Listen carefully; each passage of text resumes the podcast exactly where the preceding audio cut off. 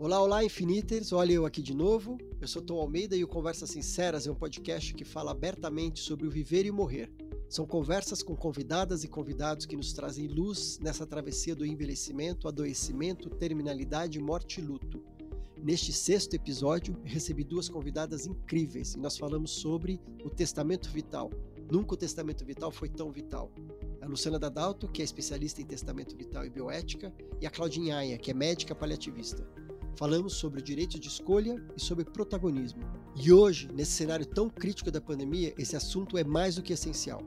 Foi bem bonito. Ouça e depois nos conta o que você achou. Bom, então já estamos prontos para começar o nosso encontro. E gostaria de apresentar oficialmente então, a Luciana Dadalto, fundadora do portal Testamento Vital e do Rentev, autora de livros e artigos científicos sobre o tema no Brasil, doutor em Ciências de Saúde pela Faculdade de Medicina UFMG e mestre em Direito Privado pela PUC Minas, sócia fundadora da Dadalto e Carvalho Advocacia e consultoria em saúde, e hoje a referência, a maior referência que a gente tem no assunto no Brasil sobre testamento vital. A Claudinha é médica gaúcha, formada, formada ginecologista pela Santa Casa de Porto Alegre, fez mestrado no Unicamp, MBA no INSPER e, após período de trabalho em gestão de pacientes oncológicos graves e de alta complexidade, se apaixonou pela área da dor e cuidados paliativos.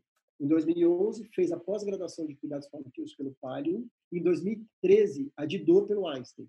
Desde 2016 se dedica exclusivamente a essas áreas, já tendo feito parte das equipes do IBCC, a C Camargo, ICESP, Oswaldo Cruz, e no momento é preceptora e professora na pós-graduação de dor do Einstein e médica assistente da Casa Humana Home Care, da doutora Ana Cláudia, especializada em cuidados paliativos na cidade de São Paulo. Além disso, idealizadora e co-apresentadora do Palicast, que é um podcast sensacional, administradora do grupo de cuidados paliativos Brasil no Telegram e do site Encontro, Encontro em Cuidados Paliativos. Ou seja, elas não fazem quase nada, são super tranquilas. Ai. Então, sejam super bem-vindas, é uma alegria ter vocês aqui é muito importante. Eu acho que realmente esse tema que a gente colocou é no testamento vital foi tão vital para tudo isso que a gente está vivendo. Mas rapidamente, assim, só para a gente colocar todo mundo na mesma página, o que é o testamento vital? Bom, o testamento vital é um documento. Então, a primeira coisa é uma coisa escrita, tem uma formalidade em que a gente vai dizer como é que a gente quer ser cuidado quando tiver com uma doença ameaçadora da vida. Eu costumo dizer que o testamento vital é a nossa voz para quando a gente perder a voz. A ideia é que a gente possa dizer para as pessoas, para os nossos familiares, para os nossos amigos, para as pessoas da nossa confiança e para os profissionais que vão cuidar da gente, o que é importante para gente. E por isso é muito comum, Tom, as pessoas sempre perguntam aí, falam assim: ah, então tá, vai sair daqui, nós temos quantas pessoas? 99 pessoas. 99 pessoas vão pedir, queremos um modelo de testamento vital. Isso é talvez uma das coisas que eu mais escute. E eu sempre digo que, assim, é, eu tenho muita dificuldade com o modelo, porque o modelo ele é uma camisa de força. E aí ele não deixa a nossa pessoalidade aparecer, né? Naquele modelinho que você marca X.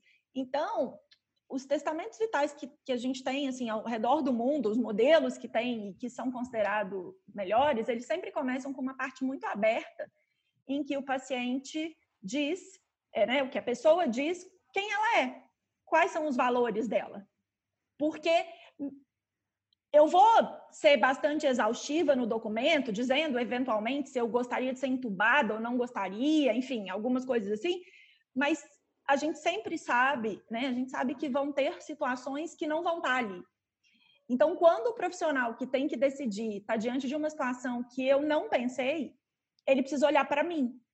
E como é que ele vai olhar para mim? Com os meus valores, os meus desejos, o que é importante para mim. Está sendo bastante interessante nesse momento, hoje. Fiz uma tradução adaptada de alguns testamentos vitais, na verdade, de um plano antecipado de cuidados que está sendo usado especificamente na questão do Covid. É, peguei um inglês, dois americanos, e muito interessante foi ver, porque todos eles têm essa parte aberta. Né? Conta para o médico quem você é. E eu fui discutir esse documento com uma instituição hospitalar grande aqui do Brasil, e a primeira coisa que eu ouvi foi: tira essa parte. Tira essa parte porque isso é muito complexo de fazer. Como é que a gente vai ler? Como é que a gente vai parametrizar essa vontade? Quer dizer, torna todo mundo um número. Então, acho que esse é o nosso maior desafio. Né? É como fazer com que a gente não seja só um número no meio de um redemoinho. Perfeito. Adorei que você falou voz para quando a gente não tem voz. De forma simples de condensar é, isso tudo, né?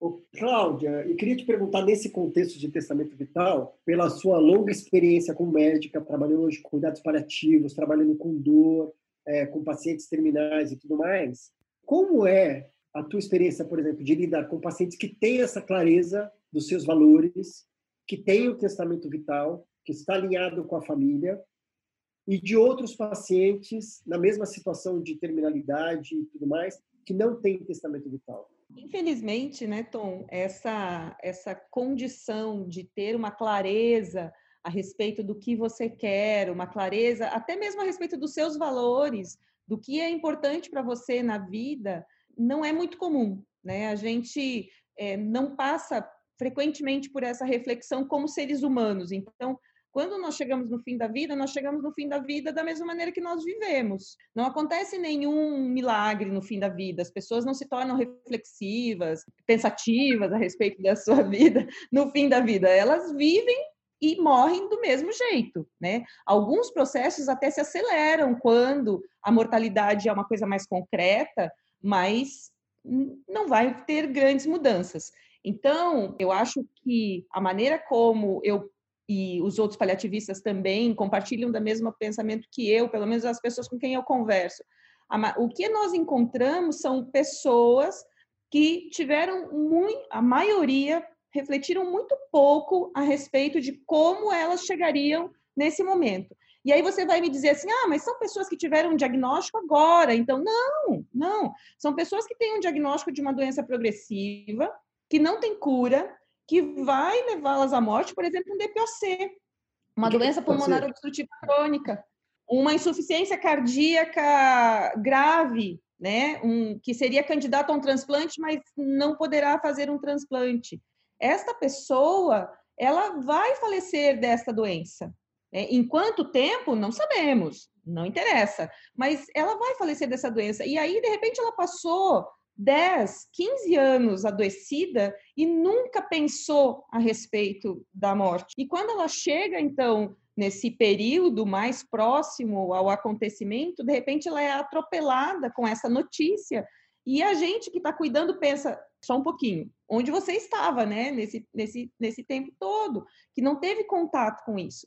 E aí é, é fácil a gente assumir responsáveis, né? É fácil a gente dizer assim, ah, foi o médico que não tocou nesse assunto, ninguém falou para você a verdade, é, você não buscou informações. É fácil a gente atribuir responsabilidades, mas na realidade isso é um reflexo. Meu pensamento é que isso é um reflexo da nossa sociedade. A gente não reflete sobre isso mesmo, a gente não conversa sobre isso no almoço de domingo. Então, a maioria das vezes, o que a gente encontra é uma pessoa e uma família completamente despreparadas que quando a equipe de cuidado paliativo entra no caso, e infelizmente no Brasil isso costuma ser bem tarde, né? Isso costuma ser bem perto da morte, é que a gente começa a conversar sobre isso. Essas conversas, quando elas são permitidas, porque também existe uma coisa que chama-se cerco do silêncio, onde as famílias e os amigos mais próximos acham que se falarmos sobre morte, nós vamos atrair a morte, né? Eu gosto muito de uma frase, não sei se foi a Lu que postou pela primeira vez, que diz né, que falar sobre anticoncepcional não engravida, falar sobre sexo não engravida, falar sobre morte não mata. Então, mas existe essa percepção, né, que principalmente na nossa cultura latina, que somos muito emotivos, muito emocionais, que se falarmos sobre isso a pessoa vai desistir, né? Ela vai se deprimir, ela não vai mais querer viver. E aí é até interessante, porque saiu ano passado um trabalho científico que foi apresentado até lá no Congresso de Barretos, fazendo uma pesquisa com pacientes oncológicos em que eles foram questionados objetivamente, né? Você gostaria de tomar parte em todas as decisões a respeito do seu tratamento e receber todas as informações? E a maioria absoluta falou que sim. A maioria absoluta falou que gostaria, né? Então, assim, existe uma interpretação equivocada e talvez uma dificuldade mesmo de lidar com essas conversas. o outro pedacinho, né, Tom? Aquele pedacinho pequenininho das pessoas que já conversaram sobre isso, que chegam bem resolvidas nessa fase, faz o trabalho da gente um trabalho muito mais fácil e muito mais produtivo. Porque pensa, vamos pensar numa pirâmide de Maslow de necessidades. Se eu tenho que perder um tempão falando sobre o óbvio, que é falando sobre a terminalidade da vida, e pensando agora que eu tenho duas, três, quatro semanas de vida pela frente sobre o que eu gostaria e o que eu não gostaria, eu estou perdendo tempo de fazer aquilo que eu gostaria e o que eu não gostaria. Lu, você tem alguma coisa a complementar sobre isso, sobre essas experiências realmente no final, da facilidade que, que acontece a respeito quando tem um paciente que ele tem um testamento vital e isso está alinhado com os médicos ou não, de médicos, dúvidas que surgem nesse processo? É, eu acho que assim, é, o que eu percebo é que mais importante, obviamente, é, é, é extremamente importante que esteja alinhado com a equipe de saúde como um todo. Mas o problema maior acontece quando não existe alinhamento da pessoa com os familiares e com os amigos, enfim, com as pessoas de confiança. Porque aí sim o problema para o médico ele realmente se torna praticamente insolúvel. Porque o médico vai estar diante de um paciente que perdeu a voz e que tem um documento e de uma família que tem voz e que, dependendo da situação, vai ter uma voz muito alta e que vai fazer uma pressão, inclusive às vezes dizendo: não, esse documento não faz o menor sentido, ele é falso, essa pessoa já mudou de ideia, ou enfim, que vai criar um monte de situações que vai gerar, na prática, é, o descumprimento do documento. E aí a gente acaba tendo uma situação muito complexa, porque o rótulo que a sociedade dá e que as pesquisas dão e que a gente vai dar é o médico descumpriu a vontade do paciente. Ele descumpriu o testamento vital, mas ninguém sabe o que está por detrás dessa situação. E normalmente o que está por detrás dessa situação é uma situação familiar muito mal resolvida. Uhum. Né? De pessoas que não conseguiram conversar na mesa de domingo sobre a morte e que só ficaram sabendo das vontades no momento em que a situação aconteceu. Vou te dar um exemplo assim, é, semana, essas últimas duas semanas eu auxiliei assim proporcionalmente quase um décimo do que eu, de pessoas que eu já auxiliei ao longo de 12 anos a fazerem testamentos vitais. Então, assim, é uma coisa realmente impressionante como isso está trazendo as pessoas para esse, esse tema. Em um desses, uma dessas situações, a, a pessoa me disse assim: Olha, é, eu quero ser cremada mas eu sou judia e a minha família ela segue uma ideia de que a cremação não pode. Como é que eu resolvo esse problema? Né? Ela me falando, Luciana, como é que eu resolvo esse problema? E a minha resposta para ela foi: você precisa contar isso para os seus familiares e, e, fazer com que eles entendam por que, que a cremação para você é importante. É. Possivelmente, se ela só escrever no testamento vital que ela quer ser cremada, ela não vai ser cremada. Não vai ser né? Então não adianta isso, né? Assim, no fundo, é, e aí eu acho que isso é, é, é, muito importante, né, Tom, a gente entender que assim, o testamento vital é fruto de uma cultura que é diferente da nossa, que é a cultura americana, que documenta tudo, que tem né, proteção documental para a vida inteira. E isso no Brasil a gente realmente tem dificuldade. As pessoas falam, não, mas para quê? Né? A tal do falar de boca, não, mas eu já bati, já conversei, eu já falei, eu já palavrei. É. Por que, que então eu preciso escrever, né? Ou o médico sabe o que é melhor, né? Que aí é uma outra, um outro lugar que a gente tem com muita frequência, né? Imagina, o médico sabe o que vai ser melhor para mim. E aí a gente está vendo nesse momento os médicos, né, os profissionais de saúde desesperados, pedindo, pelo amor de Deus, escreve o que é importante para você, porque eu vou ter que tomar decisões né, de alocação de recursos e que eu não sei para onde ir. Então, a sua, a sua voz é extremamente importante. É, ontem, eu, tava, eu conversei com você ontem, te falei, eu participei de um, de um webinar, assisti um webinar da John Hopkins, e os médicos disseram isso, falaram, olha, as pessoas quando perguntam para gente, é, sociedade civil, o que, que a gente pode fazer para ajudar vocês? A gente responde, lava a mão, fica em casa e escreve suas vontades. E eu queria trazer, Lu, uma experiência que eu tive para Lu e para Cláudia com o meu primo, Eduardo Alferes, que foi com ele que eu soube sobre testamento vital, por ele que eu soube, ouvi pela primeira vez o nome da Luciana, por causa do seu livro, porque o Du era advogado, então ele descobriu de testamento vital e viu no livro da Ana Cláudia, daí ele começou a desenvolver o próprio testamento vital. Ele, como advogado, escrevendo legalmente como ser, ele era um advogado super correto, de embasamento de leis, e também toda a parte do que ele decidia. Então, primeiro teve esse processo para ele que foi importante, mas o que eu quero dizer é, no final, a gente não precisou do testamento vital. Por quê? Porque a princípio vai fazer, vai fazer um belo de um testamento vital para que ele não tenha necessidade de ser usado. Ele tinha refletido muito sobre isso, sobre o que ele queria, o que era importante. Ele tinha conversado muito com a, a esposa, a mãe, comigo, com as pessoas, etc. Com o médico dele, o doutor Ortega. Todo mundo. Teve até uma situação que foi muito legal importante, legal no sentido de importante. Tinha uma enfermeira que fazia o home care no finalzinho, bem no finalzinho, ele entregou para ela o testamento vital. E ela era muito próxima dele, ela é uma graça. Ela falou assim: Du, eu nem a pau que vou cumprir. Se você tiver um ataque cardíaco, eu vou te salvar. Eu não vou deixar, eu não aceito, eu não dou conta. Ele foi lá e escreveu um adendo. Para você, um profissional de saúde, se você se sente que não é capaz, tanto por questões morais, religiosas ou emocionais, de dar conta disso, por favor, passe para uma outra pessoa.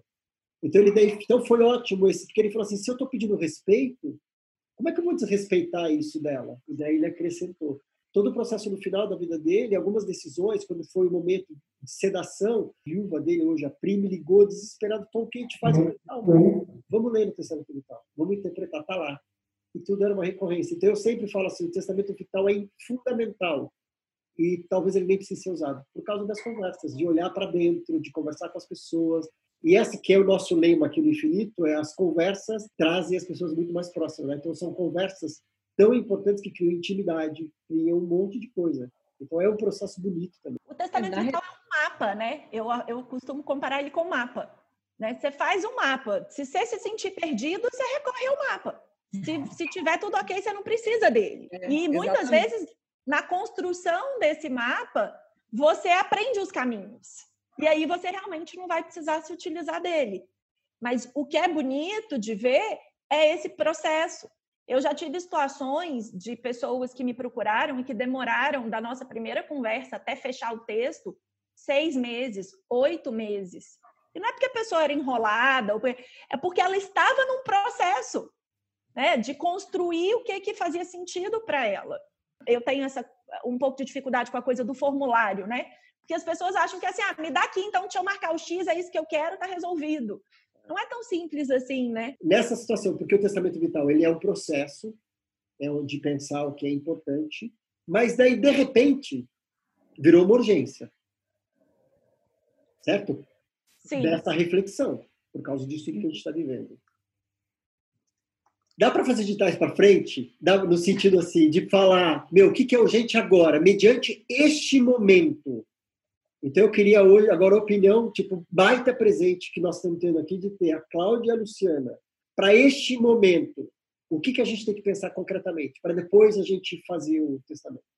Eu posso, eu queria responder, mas eu queria começar com um caso, para eu, que acho que eu vou conseguir justificar a minha preocupação. Há uns cinco anos atrás, mais ou menos, eu fui procurada por uma fisioterapeuta paliativista, dizendo assim: olha, meu pai, de 80 e tantos anos, descobriu que ele pode morrer.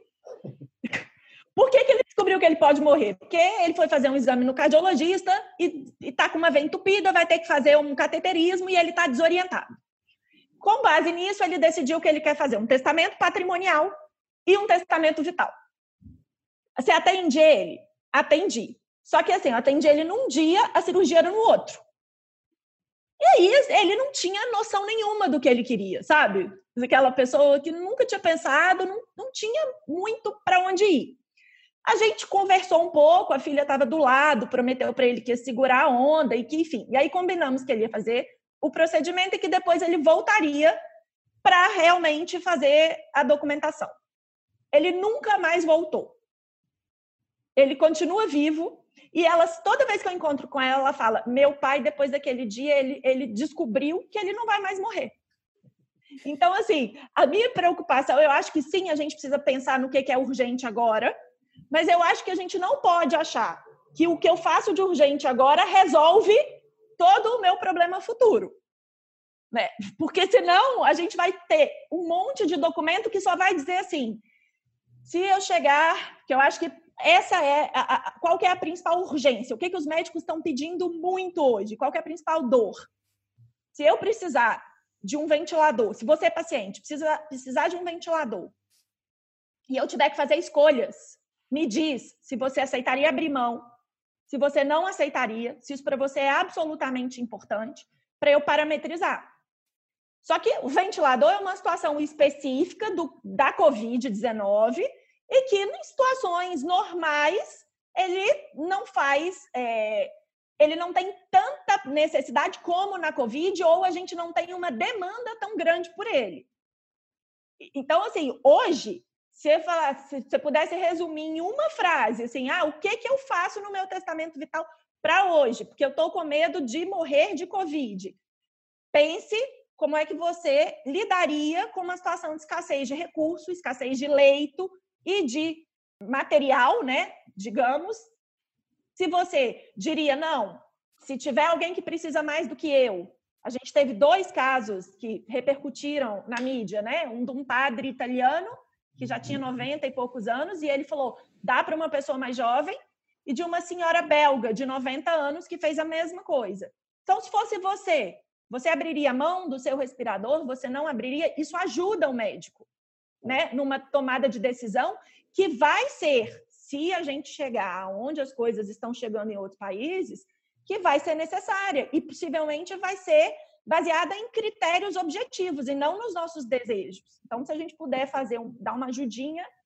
Cláudia, nos ajude então a entender melhor isso. Vamos assumir que aqui ninguém entende nada para tomar essa decisão, porque se eu te falar, ah, eu abro mão, o que que, eu, o que, que isso efetivamente... Eu estou abrindo mão, né? É, o que, que é. eu estou abrindo mão? Um sim é um monte de não, um não é um monte de sim, de sims, tá. né? Então, o que efetivamente isso quer dizer? Porque quem talvez pudesse abrir mão... Ela, com, explica para a gente melhor o que, que é esse cenário.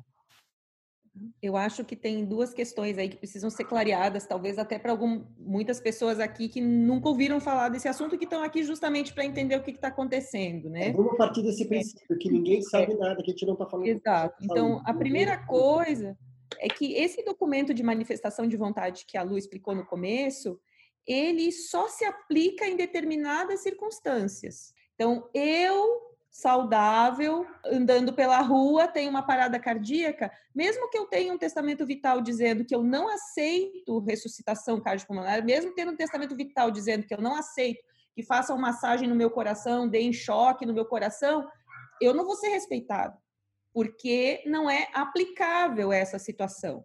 Tá? Eu, é, aqui no Brasil, pelo menos, nós entendemos que a manifestação de vontade, a abrir mão de procedimentos de ressuscitação, de procedimentos de manutenção da vida, só se aplica se a sua morte estiver no caminho, certo? Esse caminhozinho que eu tô aqui com certeza vai me levar à morte. O exemplo mais clássico e mais fácil de ser entendido é o câncer avançado. Então eu tenho um câncer avançado, não metastático, porque cânceres metastáticos eu posso viver muitos anos pela frente, mas eu tenho um câncer que já se esgotou o tratamento, que eu já não tenho mais possibilidades de tratamentos que vão modificar a evolução dessa doença. Já se esgotaram essas possibilidades ou durante essa jornada eu já fiquei tão fraco, tão debilitado que a minha qualidade de vida já não é mais digna, né? Então, nessas condições, eu posso abrir mão de medidas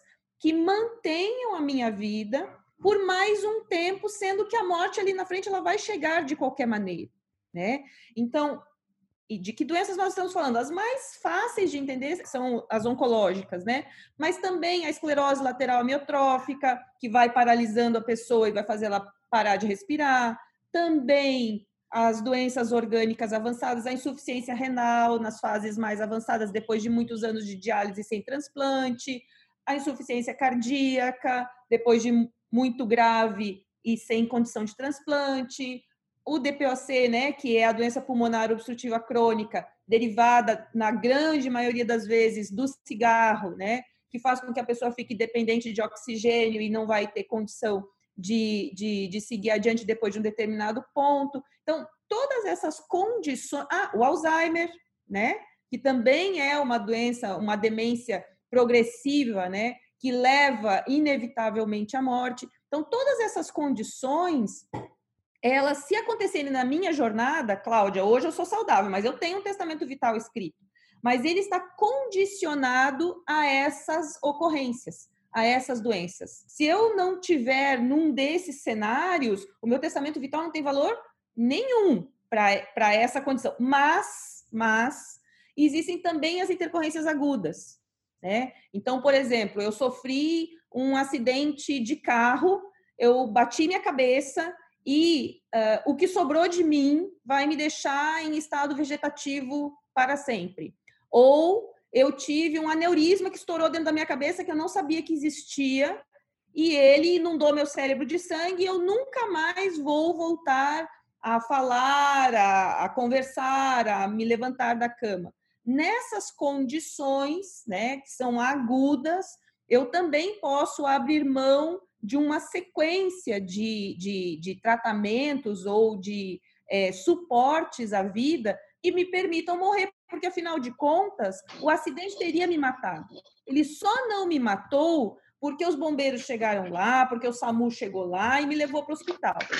Esse, esse período de eu chegar no hospital permitiu que a equipe de saúde entendesse o que estava acontecendo comigo. Ninguém sabia, quando me tirou de dentro do carro, do acidente, que eu ia ficar nessa condição. Lá no hospital, entenderam que eu vou ficar nessa condição, eu posso também abrir mão dos suportes adicionais e dizer, eu não quero, está escrito no meu testamento vital, eu não quero, né? Porque não tem sentido para mim isso. Uhum. Então, essas são as condições. E aí veio a Covid-19. O que, que acontece? Ela é um acidente de carro onde a gente bate a cabeça entendeu? Ela pode ser um acidente de carro onde a gente bate a cabeça, ou ela pode ser a aceleração de um processo que já está em andamento. Então, a gente tem aqui dois grupos de pessoas, tá? Um grupo de pessoas já está doente, já está nessa caminhada em direção à morte. Talvez não estivesse tão perto, mas está nessa caminhada. Tem ou é muito é um idoso muito frágil, ou é uma pessoa com é, alguma dessas doenças que a gente já falou. E aí ela contempla, ela contempla a possibilidade de desenvolver uma forma grave dessa infecção. Ela pode perfeitamente dizer, ó, é, eu não previa no meu testamento vital essa intercorrência, mas eu previa, por exemplo, que se eu tivesse uma pneumonia, eu não ia querer um tratamento com antibiótico. Se eu tivesse uma complicação maior, eu não gostaria de ir para a UTI. E ele coloca um adendo lá no testamento vital dele, também dizendo que essa intercorrência ele também não deseja. Agora, existe um outro grupo de pessoas, um outro grupo de pessoas que não está doente, que não está vislumbrando, não vislumbraria a morte num horizonte próximo, né? Mas que é, gostaria de dizer no seu testamento vital o que ele gostaria ou não, caso ele fique grave num cenário de falta de recursos. Né? Então, este cenário de falta de recursos que a Luciana está falando é o seguinte: a versão grave da Covid faz com que eu não consiga respirar sozinho. Para eu me manter vivo por tempo suficiente para o meu organismo tentar se recuperar sozinho, porque não tem tratamento nenhum que hoje em dia funcione de verdade. Então, o tempo que o meu corpo precisa para se recuperar, ele precisa estar respirando de alguma maneira. E quem vai fazer eu respirar de alguma maneira é um equipamento que chama ventilador mecânico. Esse ventilador é um recurso limitado e que, se acontecer no Brasil o que aconteceu lá fora, não vai ter para todo mundo que precisa.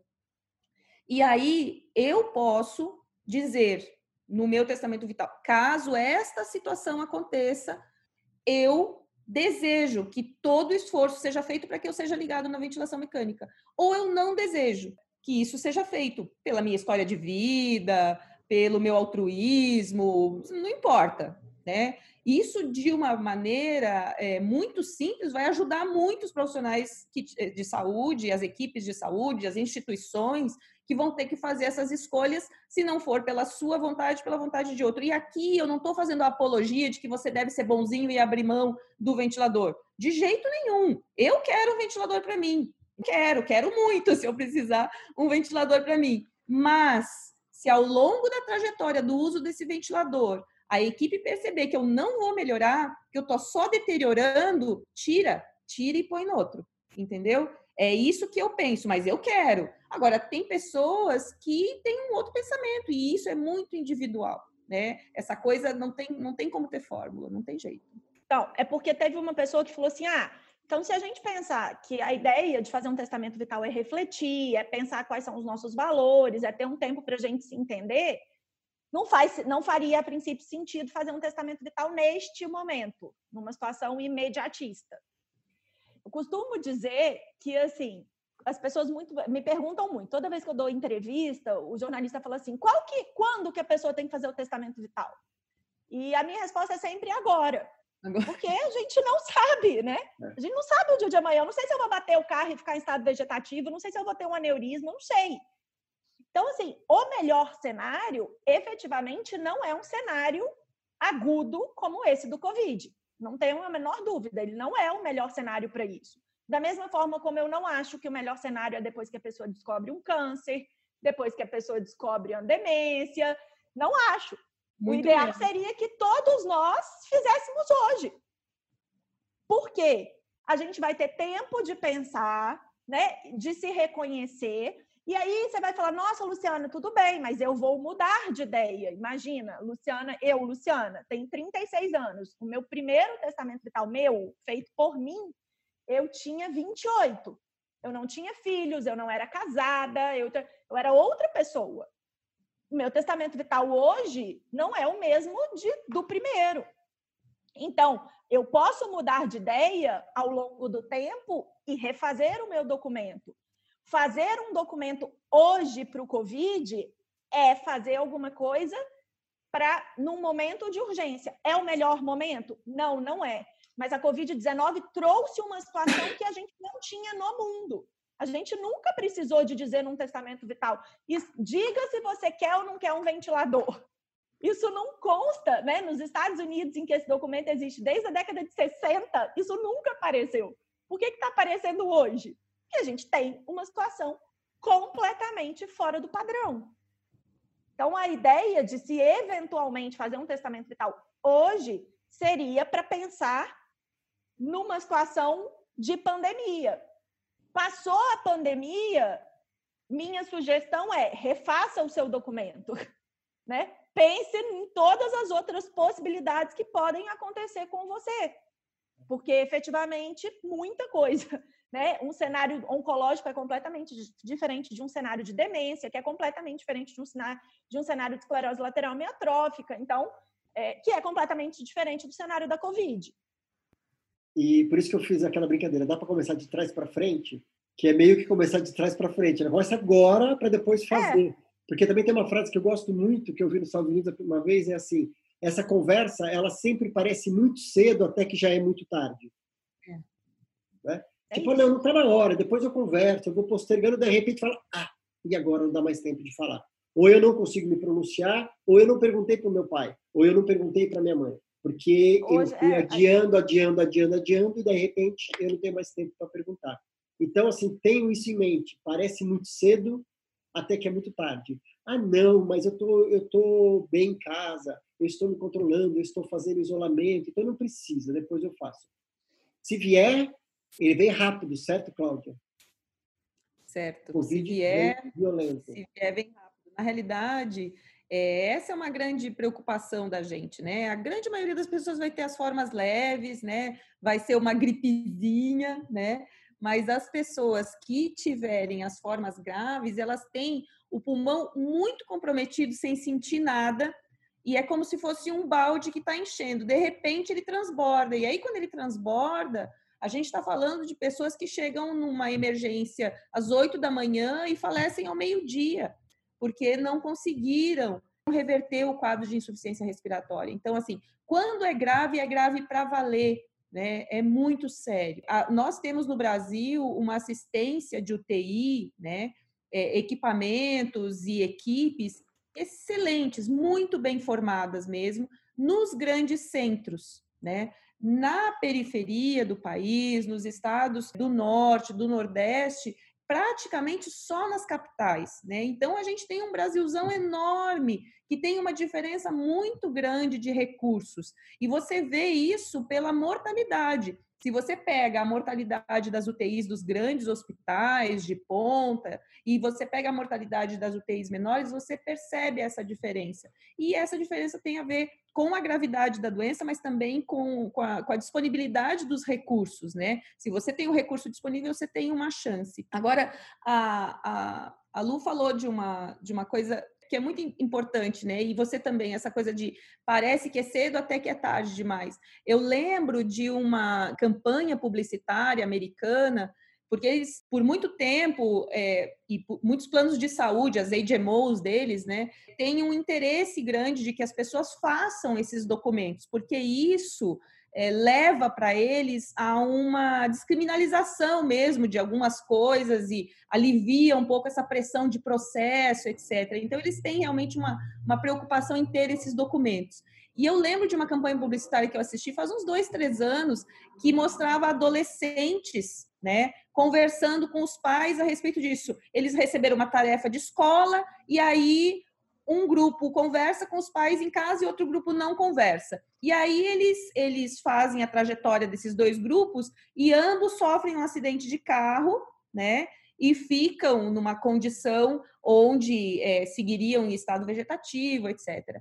Então, é, mostra também o quanto para os pais, apesar da tristeza imensa de daqueles dois grupos né, de pais perderem os filhos, então a tristeza da perda do filho é a mesma, porque ou você perde para a morte ou você perde para a incapacidade absoluta, né? O luto é muito semelhante, mas aqueles pais que tinham tido, que o filho tinha tido a conversa, eles têm uma trajetória melhor no sentido de eu estou respeitando o que aquela pessoa que está ali queria.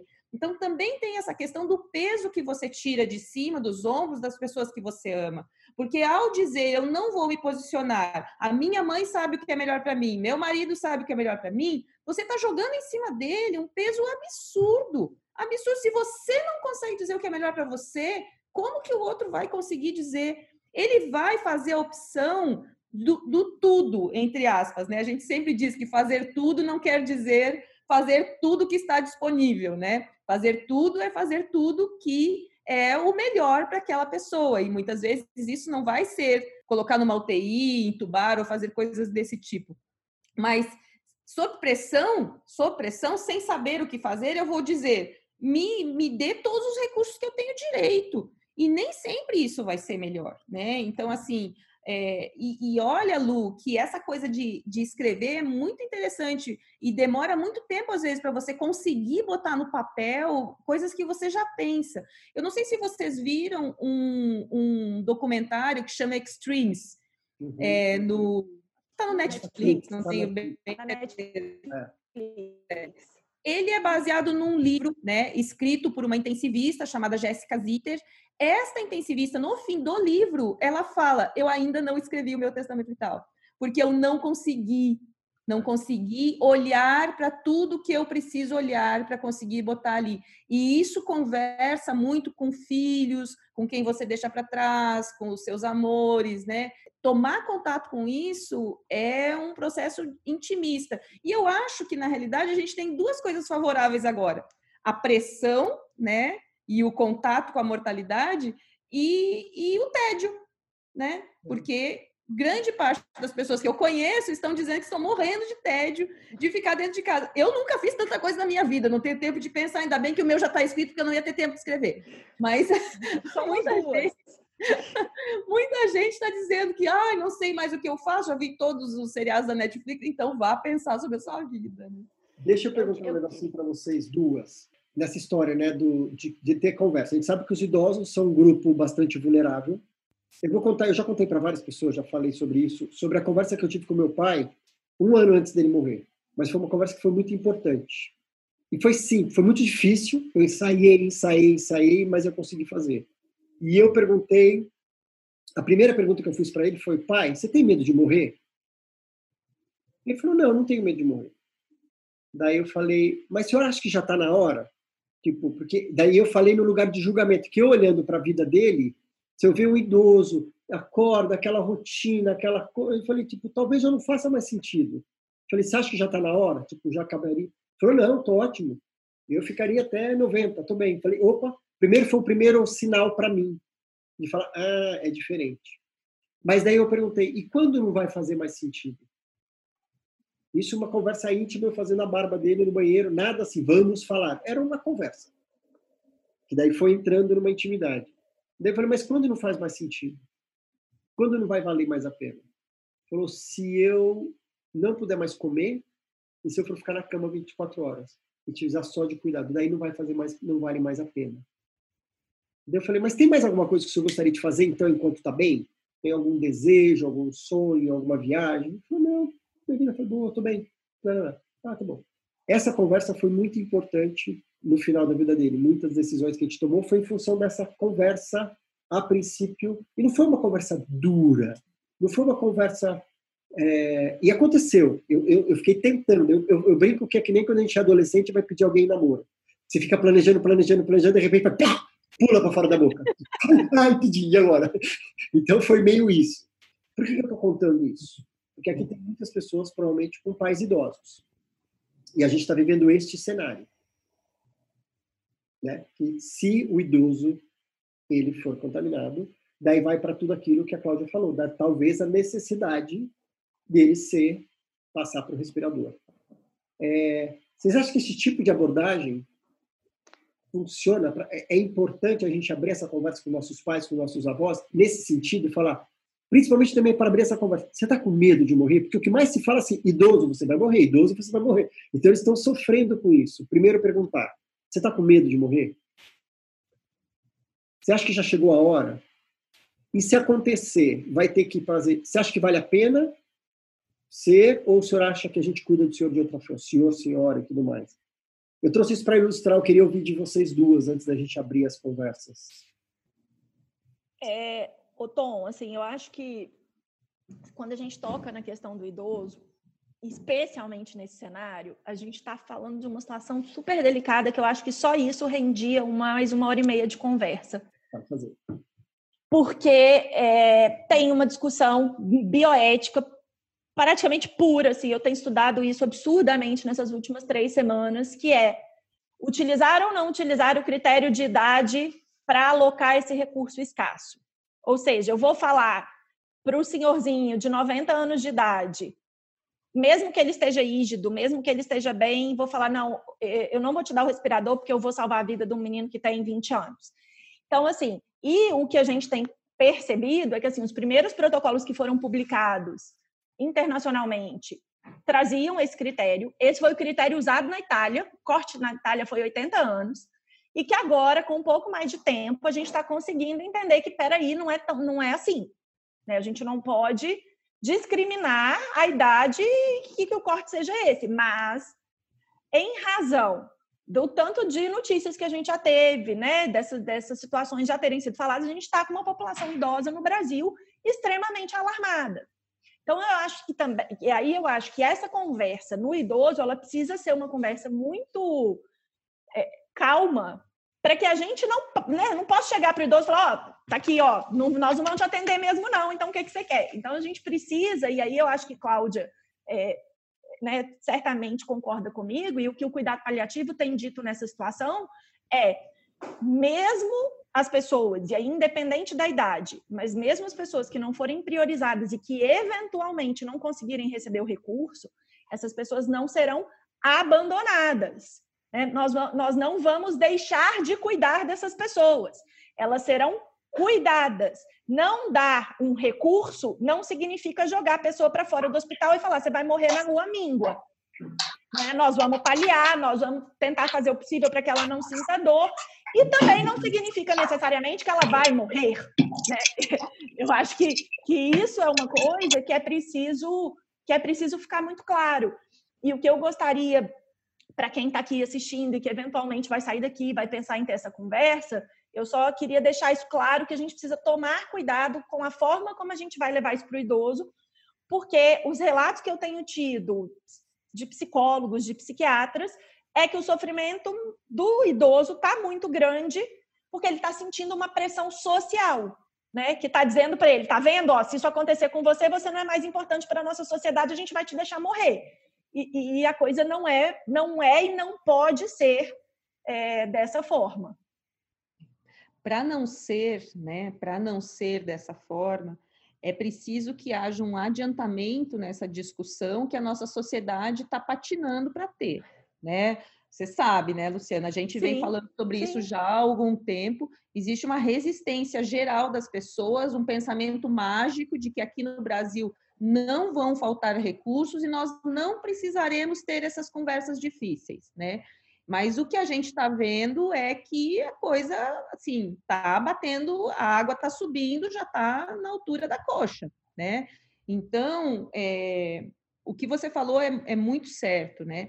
O idoso, ele hoje em dia, a geriatria olha para a pessoa acima de 60 anos e não olha para ela pela idade, olha para ela pela robustez, né? O quão frágil e o quão, e o quão robusto ele é. Então, a idade como um corte puro não tem nenhum sentido do ponto de vista médico. Eu posso ter uma pessoa de 20 anos muito menos produtiva do que uma pessoa de 80. Os anos produtivos pela frente é um outro conceito, mas a produtividade dela, ou até o sustento que ela oferece para uma família, é uma coisa é muito diferente. Uma pessoa de 80 anos pode prover um sustento para 10 pessoas, enquanto que uma pessoa de 20 anos não proveu sustento para ninguém. Né? Então, eu acho que existem várias questões aí envolvidas. Por que, que os países lá fora, principalmente a Itália, precisaram tomar essa decisão? Porque eles não tiveram tempo para pensar. Tempo.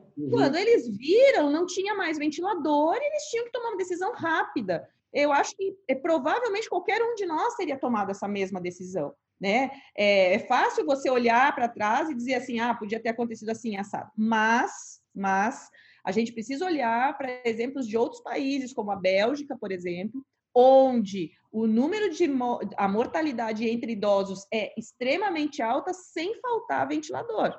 O que está acontecendo? Os idosos estão morrendo dentro das instituições de longa permanência, dentro dos asilos, casas de repouso, sem sequer receber assistência, sem sequer ter essa discussão se ele vai ser transferido e vai receber assistência lá na frente.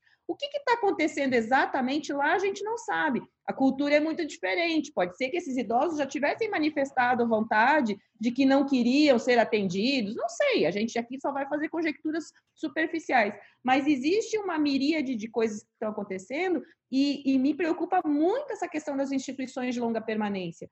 A gente tem um monte de idosos numa condição de extrema fragilidade, numa condição super exposta, porque entra o vírus lá dentro, ele mata todo mundo, né? A mortalidade dentro de instituições de longa permanência na França, na Itália, na Espanha tem sido absurda, né? E a gente está aqui também conversando sobre isso sem tomar nenhum rumo, né? É, no Canadá também, é, na Holanda, na Holanda, então, na Holanda o governo está ligando para os idosos e fazendo a pergunta do, do se respirador. Eu tivesse, se eu tivesse 80 anos, eu estaria em crise existencial, na realidade, né? Porque é, você vem fazendo socialmente um trabalho para valorização dos idosos, para respeito dos idosos, para dignidade de vida dos idosos, etc. E de repente a sociedade como um todo exclui essa faixa etária. Se tiver que escolher, a gente escolhe os mais jovens e pronto, né? É, então, essa é uma discussão bioética muito uhum. ampla, difícil, e que realmente a gente não vai chegar numa e conclusão. E que ninguém está assim. querendo botar a mão no vespeiro aqui no Brasil, né, Cláudia? Não, não. A gente sabe, ninguém está ah, querendo. Para fechar, para fechar só, é, o fato de você ter 90 anos, ou 85, ou 80, não significa que você já pensou sobre sua morte. Que isso fique bem claro né? Porque a gente acredita muitas vezes, poxa, mas ele já tá, é tão idoso, né? Ele já deve estar tá pensando sobre isso, o assunto vai ser mais fácil de ser abordado. Uh -uh. Não, não, não. Muitos nunca vislumbraram essa possibilidade. Eu acho que esses dois pontos são fundamentais que vocês trouxeram, tudo isso que vocês falaram. O meu ponto é esse grande elefante branco que está no meio da sala dessas pessoas, do filho com seu avô, do. Sim. Não, não, não, não. Então, como abrir essa conversa? Como porque ela precisa acontecer então no sentido de convencimento não use mas o que, que para eu preciso ter essa informação sua para que a gente cuide de você da melhor forma possível, inclusive com o respirador. Então é como a gente abre essa conversa para tirar esse elefante, que ele está. Eu tenho certeza que aqui, se eu perguntar quem tem um elefante no meio da sala, vai aparecer um monte de gente aqui. Eu acho que a maneira que você escolheu, perguntando a respeito do medo da morte, eu acho que essa é uma maneira que dá uma escuta, né? A segunda pergunta vai depender da resposta da primeira, né? E como isso se desenrola, porque é essa delicadeza que a Lu falou, né? Dependendo da velocidade que você tocar essa conversa, a pessoa vai se sentir na obrigação de dizer abra mão do ventilador e pronto. É, eu, o que eu percebo, assim, o que eu já vi de relatos de pessoas que dizem que conseguiram conversar, especialmente nesse cenário, é jogando, é falando sobre si. Então, começando falando, nossa, olha, deixa eu te falar, se for comigo, né? Ou eu vou fazer. Eu tive pessoas que me falaram, que me procuraram e falaram, Luciano, eu estou fazendo o meu, porque eu, eu quero que o meu pai faça o dele. Então, eu vou começar por mim, para começar a conversa a partir daí, falando, pai, olha o que eu fiz, vamos conversar sobre isso? Uhum. Então, eu acho que talvez, ao invés de eu dizer para o meu pai, para o meu avô que o problema é dele, é eu me colocar como personagem e falar: olha, eu preciso pensar nisso. Vamos pensar juntos? Né? Vamos conversar? Talvez seja uma perspectiva, porque eu realmente tenho medo dessa conversa que eu vi o jornal e aí falaram que um monte de idoso está morrendo.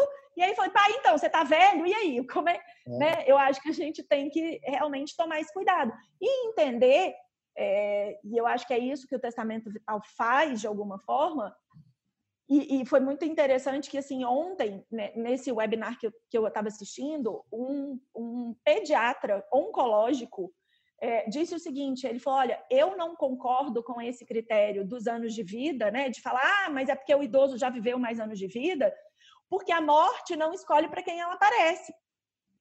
Então, eu posso, obviamente, ter uma pessoa com 25 anos que, né, que morra eventualmente. Então, assim, não é a gente precisa sair, e eu, e eu vejo isso, Tom, mesmo no testamento vital, fora do contexto da Covid. Quem faz testamento vital no Brasil são pacientes oncológicos, 90%, 90% pacientes oncológicos e idosos.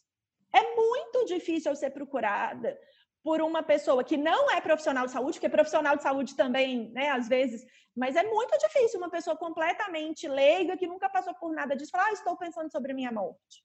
Uhum. Então, a gente precisa conseguir trazer esse pensamento para nós, é. independente da nossa idade, independente de qualquer outra coisa.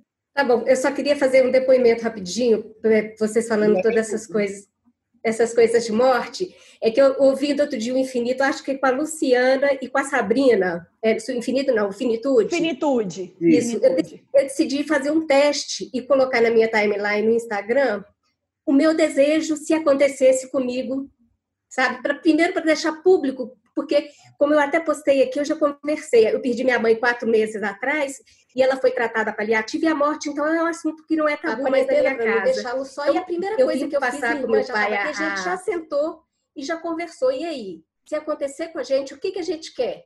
Então, é muito tranquilo, isso já está acordado, mas eu falei, bom, e se acontecer com nós todos, e o que, que vai acontecer? Então, eu fui fazer um teste e fui postar no meu Instagram, olha, gente, é isso que eu quero que aconteça quatro pessoas. Eu tenho mais de 500 seguidores. Quatro pessoas se manifestaram. É impressionante quando você posta alguma coisa que fale de, mas de morte, quatro pessoas se manifestaram. Então, assim, era só para dar para vocês essa, esse feedback de que as pessoas assustam com quando se posta uma coisa.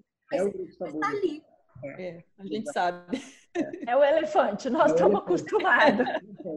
Né? Mas assim, mas foram vocês que me ajudaram, viu? Muito obrigada. Eu queria agradecer porque vocês me estimularam a ir lá falar, olha, para todo mundo, se algum dia acontecer alguma coisa, é isso que eu quero que aconteça. Então, obrigada. Legal. Imagina. Obrigada.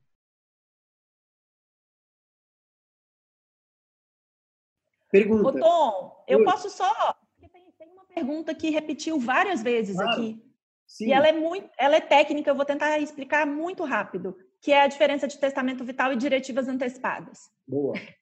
Tá? É, então, só para deixar claro, diretivas antecipadas são um gênero de documentos, são documentos de manifestação de vontade do paciente.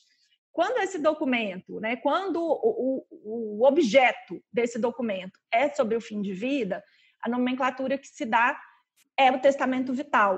O que acontece é que os Estados Unidos, na lei americana, que é de, 90, de 1990, eles conheciam só dois tipos de diretivas antecipadas em 1990, que era o testamento vital, o living will, e um outro que se chama Durable Power of Attorney for Healthcare, que é basicamente uma procuração para cuidados de saúde. A ideia de que eu não quero decidir, mas eu escolho, eu falo para o Tom, Tom, quem vai decidir por mim vai ser você. Isso está na lei de 90. E aí, nos Estados Unidos, se convencionou chamar o documento que junta essas duas coisas de diretivas antecipadas. Só que nos últimos cinco anos, é, os americanos têm mudado essa perspectiva e têm reconhecido outros tipos de documentos de diretivas, como as diretivas para demência, que são um documento especificamente para a situação de demência, as diretivas psiquiátricas para pacientes que têm doenças psiquiátricas e que não têm absolutamente nada a ver com fim de vida. É, hoje, as ordens de não reanimação, que aqui no Brasil a gente ainda não tem nada sobre isso, e até mesmo o plano de parto, que também não tem nada a ver com fim de vida, tem a ver com começo de vida, tem sido é, enquadrado dentro do conceito de diretivas. Então, o que é diretivas antecipadas de vontade? Documentos que uma pessoa manifesta antes de acontecer alguma coisa com ela, como ela quer ser cuidada. Quando essa manifestação anterior é para finitude, é para o fim da vida, eu tenho um testamento vital. Mas essa confusão é uma confusão que existe porque o Conselho Federal de Medicina, no Brasil, o nosso conselho daqui, em 2012, quando ele publicou uma resolução sobre o testamento vital, ele chamou de diretivas antecipadas de vontade. E aí a gente vai ter uma confusão que vai permear é, toda essa discussão. Hoje, inclusive, é, fala-se muito pouco no nome do documento, mas fala-se em planejamento antecipado de cuidados, que é essa ideia de que a gente entender não como um documento, mas sobre mas como um processo de planejamento que pode ou não desaguar na feitura de um documento. Desculpa, falei muito, mas não, era só porque teve muita gente tá perguntando. A dúvida a dúvida está aqui, a gente está com a maior especialista aqui, a gente tem que ouvir. Quem mais? Perguntas? Tinha uma pergunta aqui a respeito do canal pra, da equipe de cuidados paliativos para a construção da, do, do testamento vital, né? Então, eu acho que aqui cabe um esclarecimento, né? É, uma coisa é esse documento que é o testamento vital que a, que a Lu estava falando, né? E a outra coisa é o planejamento avançado de cuidados, né? Então, muitas vezes, durante os atendimentos é, de um paciente em cuidados paliativos, ou mesmo numa clínica qualquer, um geriatra, um oncologista, não importa, é, pode haver uma discussão, né, a respeito do que é importante para o paciente, do que não é importante, e isso, essa construção pode é, terminar na construção, na, na, na, na feitura, né, do testamento vital. Mas por vezes o, o processo do planejamento de cuidados, ele por si só já garante, não garante, né, mas ele já direciona melhor a família e, e a equipe para o tipo de cuidado que o paciente vai, vai desejar. Então, a resposta é sim. Toda equipe de cuidado paliativo tem no seu escopo fazer esse tipo de discussão é, por vezes não dá tempo, né? Porque a gente vai precisar de um mínimo de intimidade com essa pessoa e com essa família para introduzir esse assunto. É, a gente é bem experiente, sabe fazer isso em cinco minutos. Eu já falei isso em outras palestras. Sim, se precisar, a gente faz, mas a gente sabe que não vai ser a melhor coisa do mundo, né? O ideal é que exista um vínculo, que já exista uma confiança do paciente na equipe, para que ele não se sinta pressionado ou não se sinta até traído, porque de repente ele estava passando até semana passada com um médico que nunca tinha conversado com ele sobre isso e ele se sente agredido, né, por essa possibilidade, como se a gente estivesse desistindo dele. É. Essa é uma é um cuidado que a gente precisa ter sempre. Tem uma pergunta sobre a história do suicídio assistido que acho que abre mais três horas, mas é. é sobre direito. Então acho que assim tem outra, uhum. outra pergunta do Matheus, que ele é estudante de medicina. Ele está falando, por exemplo, a questão de testemunho de Jeová, na questão uhum. da emergência e tudo mais. E a outra é, o que fazer se o médico não quiser cumprir a vontade? Então, acho que as três, elas levam à questão do direito do paciente. Talvez elas mais, tipo, tentam é. De forma bastante sintética. Nós vivemos em um país em que a autonomia não é respeitada. Isso significa que eu não tenho. Ponto, né? Então, Ponto. isso significa que eu não posso escolher o suicídio assistido, nem a eutanásia. Eu não acho que, vai, que nós vamos poder isso tão cedo. Também não acho que é o momento de fazer isso. Eu acho que só dá para discutir isso numa sociedade em que a gente tenha um cuidado paliativo universal, que eu tenho certeza que as pessoas estão atendidas é, de forma correta, que elas não vão ser abandonadas terapeuticamente, que ninguém vai morrer sem receber é, controle de sintoma. Aí vou fazer uma outra propaganda. Tem um, um programa no, quebrando, é, no YouTube, Quebrando Tabu, que participou eu, Ana Cláudia Arantes, uh, Ana Mi é, e um pastor para discutir eutanásia. Então, acho que vale super a pena, é uma discussão bastante interessante. Lá no meu Instagram, vocês vão ver um monte de coisa. Eu já acompanhei um suicídio assistido numa organização suíça. Então, eu tenho alguma experiência sobre como as coisas funcionam lá fora, mas apesar de ser uma pessoa completamente favorável a esse tipo de autonomia, eu acho que não é a hora é, dessa discussão no Brasil. A questão do testemunho de Jeová, vou dar uma notícia jurídica. É, essa questão está no Supremo Tribunal Federal, tá? Já tem uma ação no Supremo Tribunal Federal pedindo que o STF é, reconheça o direito dos testemunhos de Jeová a recusarem tratamento, mesmo que sugere a morte deles, entendendo que cada um sabe o que é melhor para si e desde que seja maior de idade, capaz, entenda quais são as consequências da renúncia, é, isso é, é isso é possível. O que fazer se o seu médico não quiser cumprir o testamento vital?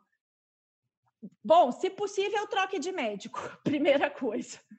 Segunda coisa, mas pode ser que não seja possível, né, Cláudia? Seja numa situação é, iminente. Aí é realmente uma situação bastante complicada. Por isso é importante você ter alguém para lutar pelo seu testamento vital, né? Alguém que você confie e fale para essa pessoa, ó, oh, fica aí com a minha vontade para você brigar, e aí essa pessoa pode brigar é, levando a situação para o diretor técnico do hospital, pedindo um parecer para o comitê de ética do hospital, e numa situação absolutamente extrema, a judicialização é sempre um caminho.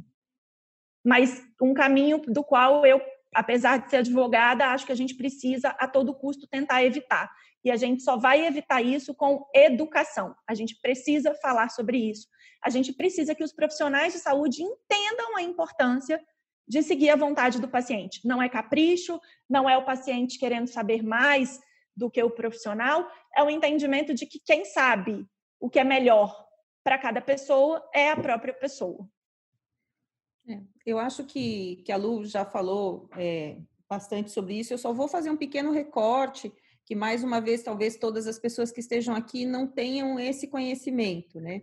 É, os cuidados paliativos, eles são a, a, a, área de atuação dentro da medicina que prevê, né, é, o cuidado das pessoas que têm uma doença progressiva, ameaçadora da vida, e é um cuidado voltado é, para a pessoa, para a qualidade de vida da pessoa. Ele é uma camada extra de cuidado. Então, ele não substitui o tratamento curativo, ele não substitui os outros tratamentos que a pessoa é, eventualmente ainda esteja fazendo, como uma quimioterapia, uma radioterapia, como o, o, uma reabilitação pulmonar, no caso de um DPLC, ou o uso de drogas, no caso de uma insuficiência cardíaca, ou a diálise, no caso de uma insuficiência renal. Ele não, não é necessário que você abra mão dessas terapias para que você tenha acesso ao cuidado paliativo. O que o cuidado paliativo faz é, ao longo da trajetória dessa doença, conseguir olhar para essa pessoa e entender dentro das escolhas possíveis para o tratamento dela, quais as que fazem mais sentido para a vida dela, quais as que fazem mais sentido para dar mais qualidade de vida para aquela pessoa. Então, os cuidados paliativos são muito associados com cuidados de fim de vida, né? E eu acho que a gente entra sim, né, de uma forma bem importante para o alívio de sofrimento no cuidado de fim de vida. Mas não é apenas isso, né? Então, quando a gente diz assim, é, antes da gente falar sobre suicídio assistido, eutanásia, a gente tem que falar sobre acesso universal aos cuidados paliativos, a gente está falando sobre acesso a alívio de sofrimento das pessoas doentes. Que hoje no Brasil a gente não tem. Então, existem as pessoas que fazem apologia do ah, qualquer médico faz cuidado paliativo, qualquer médico pode fazer o que vocês dizem que vocês fazem. Pode, pode mesmo, só que não faz, né? Então, como não faz, precisa ter pessoas que é, militem por essa prática e é nessa situação que a gente está. Então, realmente, a gente tem uma longa trajetória. É, os cuidados paliativos dão conta de todo o sofrimento relacionado ao fim de vida? Não, não dão conta de aliviar todo o sofrimento relacionado ao fim de vida. Existem sofrimentos que são intratáveis, né? Mesmo com equipe multiprofissional, com psicólogo, fisioterapeuta, com médico, com todos os remédios, todos os recursos, existem sofrimentos que são intratáveis e a gente não vai dar conta deles. Mas paciência, se a gente der conta de todos os outros 95%, a gente já está muito bem obrigado, né? E o percentual é muito pequeno, né, Cláudia? Assim, o percentual de pessoas que não conseguem ser tratadas ou que estão nessa, nessa linha da, da intratabilidade, ele é muito pequeno. Eu acho que isso é, é muito importante. Quando a gente fala, mesmo na Bélgica, na Holanda, na Suíça, países em que o suicídio assistido é permitido no caso da Suíça, nos demais, a eutanásia e o suicídio assistido, são países em que a gente tem um percentual pequeno que opta por essa, por essa medida. Né? É, então, exatamente por isso, porque a gente, a maior parte das pessoas, quando bem paliadas, acabam é, é, aceitando o processo natural da, enfim, da finitude. Então, acho que a gente precisa é, Bom, isso dá uma outra conversa, mas a gente precisa tirar um pouco essa, essa ideia de que ah, falar sobre autonomia no fim de vida significa que as pessoas vão sair se matando. Não é por aí, né? De jeito nenhum. De jeito nenhum. E, inclusive, assim, o que, se nós não prolongarmos, né? Se nós não entrarmos com propostas distanásicas, né? Entrando com mais uma palavra, né? Se nós não entrarmos com tratamentos fúteis, inúteis, que só estão prolongando o sofrimento ou o processo de morrer, as pessoas morrem de forma natural, de uma maneira, a maioria morre de uma maneira muito tranquila, né? O problema é que a gente atrapalha, é que nem parto, né? Eu venho, eu era ginecologista antes de ser paliativista, né? É que nem parto. Se você não fizer nada, 95% das crianças nascem de parto normal sozinhas. Uhum. Sozinhas, elas nascem sozinhas. Aí a gente vai lá, atrapalha, enche de cesárea, de fórceps, de não sei o quê, e acaba fazendo um, um, um bololô, e aí vira toda uma discussão, entendeu? Então, assim, a gente cria o problema e depois fica discutindo três décadas a respeito do problema. Né? Se... e, e é. o problema que a gente criou foi a tecnologia na saúde, é, né? É. Assim, não é exatamente um problema, mas assim, é a questão que fez com que a gente tivesse que discutir quem é que deveria ter acesso e quem é que não deveria ter acesso a esse tipo Não, de o problema é que a gente usa mal a tecnologia, a gente usa para ah, coisa errada. A tecnologia é boa. Boa, né? gente. Óbvio. Oi? Ela é ótima. Ela é ótima a tecnologia. É, mas Sim. não para todas as situações. Não para todas as situações. Eu quero ser só respeitoso com o tempo. A gente tem até às seis e Tom, assim, vou falar especificamente, eu vi que tem algumas perguntas bem específicas sobre formalização, registro, etc. Pode me mandar no direct do Instagram, eu respondo, tá? Isso. A mesma coisa eu, qualquer é. dúvida médica, da condução de alguma coisa, pode ficar tranquilo e pode me mandar que a gente responde. É, o Tom estão perguntando os instas aqui. Você eu já vou... tinha falado mais em cima, né? É, vou botar aqui. É, põe aí. Escreve você o meu... Eu tinha escrito, mas escreve o de vocês. É, o meu é fácil porque é meu nome, Luciana Dadalto. Cláudio, o seu é Seinaia, né? Você escreve aí. Legal. Obrigado, obrigado. Até a próxima. Nos vemos. Obrigado, Tom. Obrigada pelo convite, obrigada. Claudinha. Obrigada pela parceria de sempre. Beijo. Obrigada, Tom. Tchau, tchau. E aí? Depois de ter ouvido essa conversa, você se sente mais pronto ou pronto para começar a pensar no seu testamento vital? Eu acho que essa reflexão é muito importante. E essa vai ser sempre a nossa proposta: conversar de uma forma gentil, de uma forma honesta sobre assuntos que podem ser desafiadores. Na semana que vem, eu estou de volta com outro assunto super importante. Vou receber a doutora Ana Cláudia Quintana, que é escritora, médica paliativista e uma das nossas grandes musas aqui no Infinito. Eu vou trazer para vocês uma conversa que tivemos sobre a possibilidade de se morrer em casa. Você sabia que este é um desejo da grande maioria das pessoas, mas raramente isso acontece ou é possível? Eu tenho certeza que vamos aprender muito com ela. E recentemente nós começamos uma campanha chamada Ajuda a gente a ajudar mais gente, Então, sempre que puder, compartilhe nossos conteúdos. Você não faz a ideia da potência dessa ação em nosso movimento e na vida de quem está passando por momentos tão doloridos. Até a próxima. Tchau.